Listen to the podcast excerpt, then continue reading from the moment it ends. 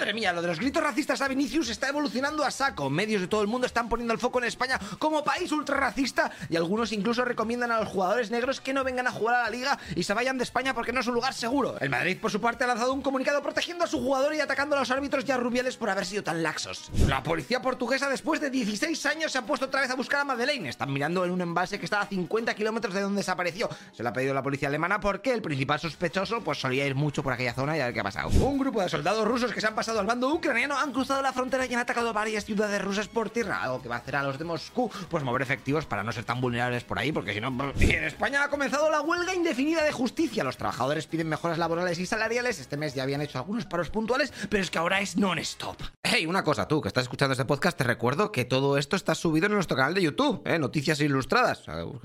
Y lo verás con vídeo, eh, que va a molar más. Aunque si tienes que trabajar y lo quieres en podcast, pues en audio, pues así está bien. Pero bueno, así vienes y me ayudas un poquito. O en, metes una mano con Patreon, ¿eh? que todo esto es un pateo de la leche. Y ya sabes que la cosa está muy mala. Bueno, haz lo que veas. Nos vemos en el siguiente capítulo. Hasta luego, loco Pixas.